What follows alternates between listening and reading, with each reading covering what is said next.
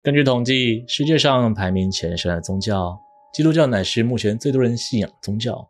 它的知名程度，让完全不信教的人也都几乎听过关于他们的宗教故事。其历史之悠长，几乎伴随着整个西方历史一同成长。虽然因为对于教义的歧义，导致整个基督教分裂成许多教派，那一本从埃及出土的古书，彻底颠覆了整个基督教的根基。到底它是一部满口谎言的伪典，还是隐藏历史真相的古籍呢？大家好，我是西哥，今天要来跟大家聊聊的是叛徒的真相——犹大福音。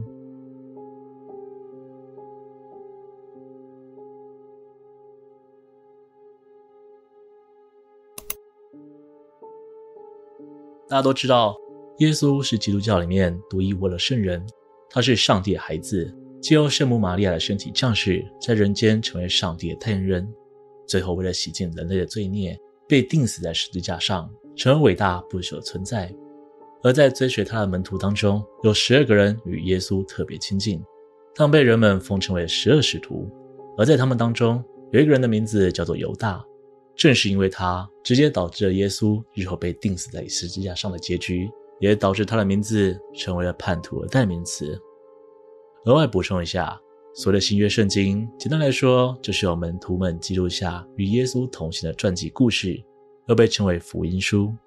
但在现今留存的福音书里，并没有太多关于犹大记载，甚至可以说是十分模糊。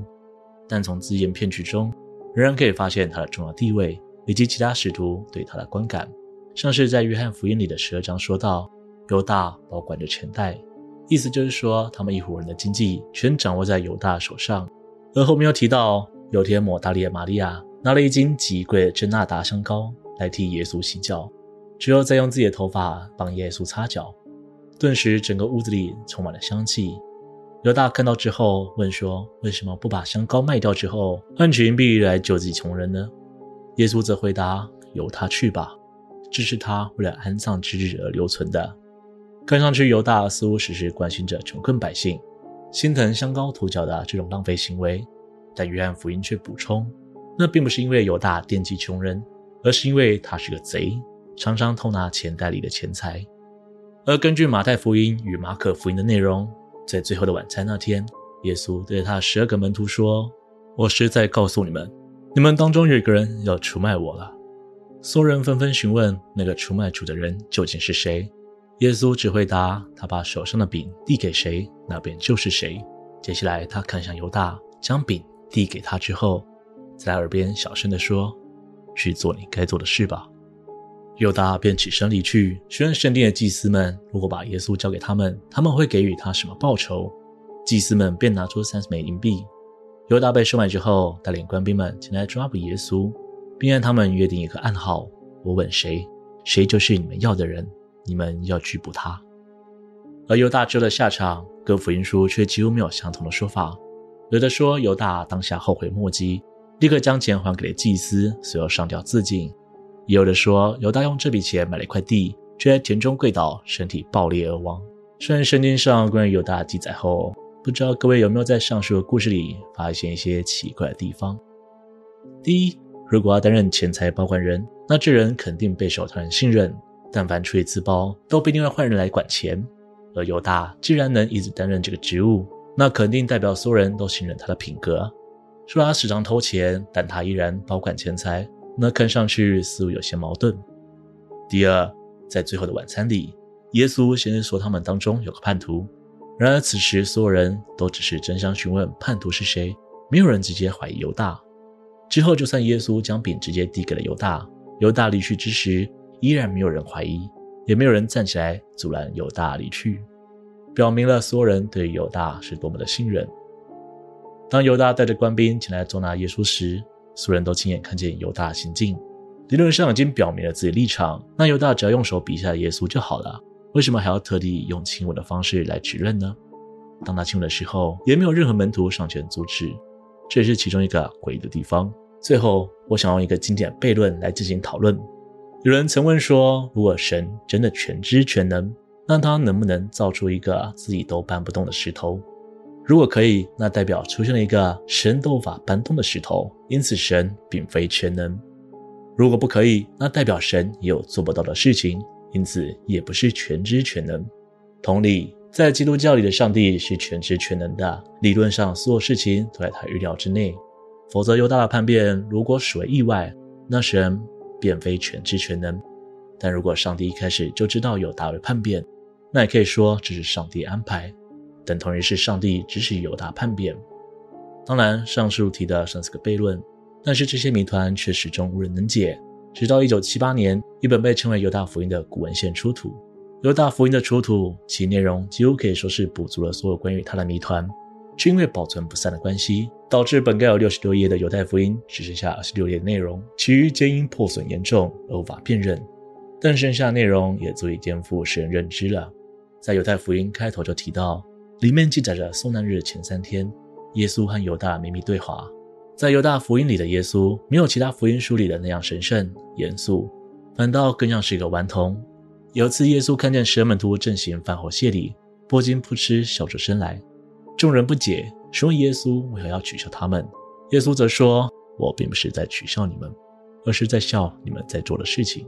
你们并非打从心里想这样做，是因为你们的神要你们这么做，这样他才会受到你们的赞美。”这话一出口，众人更加不解：为什么身为神之子的耶稣会说是你们的神？耶稣接着又说：“你们怎么可能知道真实的我？我老实说，你们这个世代里没有人知道我的真实身份。”在此，所有人心底都产生了不满。耶稣变相否认了他是门徒们口中的神之子，也否定了上帝。这时，耶稣又说：“为何你们要如此激动呢？那是你们以为的上帝蒙蔽了你们。”是你们的上帝让你们的灵愤怒。接下来文本出现了一段缺失，之后耶稣对着门徒说：“让你们当中最强大、最完美的那个人站到面前来。”当下所有人都认为自己就是那个最强大的人，但却没有人敢站出来。只有犹大踏出步伐，站到了耶稣面前，并说：“我知道你是谁，我知道你从哪里来，你来自那不朽的巴比洛，而那个派你来这的人。”我根本不配说出他的名字。耶稣发现原来有人明白真相，便和犹大说：“离众人远些，我要告诉你天国的秘密。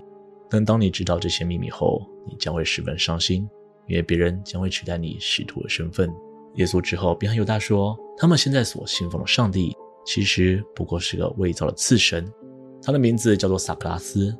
真正的至高神是没有名字，没有天使看过他。”人类也无法想象他的模样，没有人能叫出他的名字。他创造了一个光明之星，并接着创造了四大天使来服侍他。这四位天使根据至高神的意志，创造了七十二位子体，每个子体分别管理一个光明之星的子国度，而这些国度又分别往下创造了五个孙体与孙国度，前后总共三百六十个区域，被称为最初的乐园。而其中一个孙体由于位阶太低，从来都不知道也没看过至高神的存在，却出于对于至高神来自灵魂的崇拜，于是，在盲目的情况下，仿照至高神那样创出了自己的子体与十二天使。这个子体就是我们刚才所说的萨克拉斯，也就是我们所知的耶和华。萨克拉斯是一个有缺陷的神，虽然灵魂当中有来自至高神的力量，外在却十分愚蠢。他仿照着光明之星的模样造出人间。并以自己的模样造出人类，于是出现了亚当。但前面说过，萨克拉斯是有缺陷的，他所造出来的人类没有灵魂，只有肉体，因此人类无法动弹。于是萨克拉斯对着亚当分出来自至高神的那股力量，因此亚当才成为一个真正的人。但亚当在获得灵魂之后，其智慧迅速超过了创造他的萨克拉斯与其余天使。出于嫉妒，萨克拉斯才将亚当与夏娃赶出伊甸园，放逐到地上。听到这里，我相信各位可以明白，犹大福音里所描述的创世纪跟圣经所说的有极大不同。圣经里说，上帝与天使是至高的存在，人类远远不及。但在这里所说的人类，由于灵魂是出自于至高神的力量，因此被嫉妒人类天赋的上帝锁在肉身当中。如果要寻求救赎，就应该寻求自己心中那股传承于至高神的光明力量。为什么犹大福音当中的故事与其他福音书的说法如此不同？这就要说回到基督教历史根源了。由于篇幅问题，暂且不说那些会让人睡着的历史发展。总之，基督教的发展道路上分裂出许许多多的教派，包括开红海的那位摩西，他十二个儿子各自发展村落，以及耶稣的十二个门徒，每个人各自的见解所衍生的教派。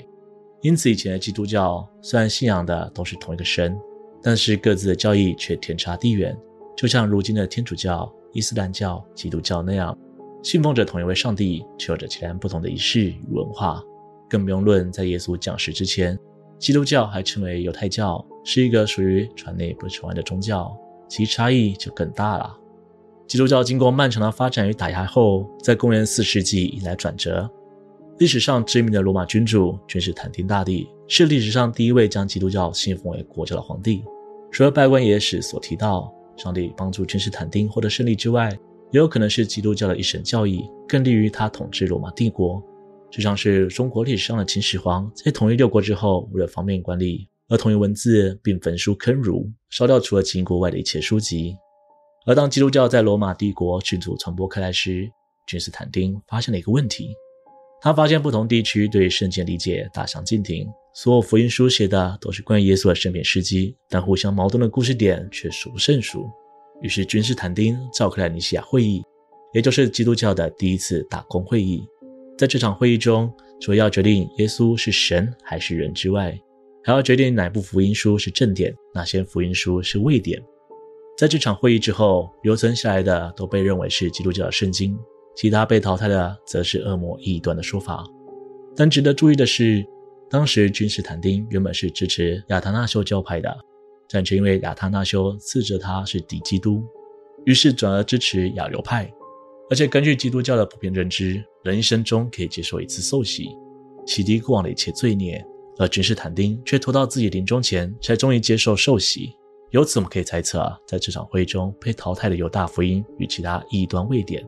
是他们的存在为假，还是这些位点单纯不利于统治罗马帝国？胜者为王，败者为寇。总的来说，犹大福音里的犹大似乎弥补了当今圣经里的一些矛盾点，因为犹大是他们当中最聪慧、最受耶稣信任的人，于是至始至终都没人怀疑他。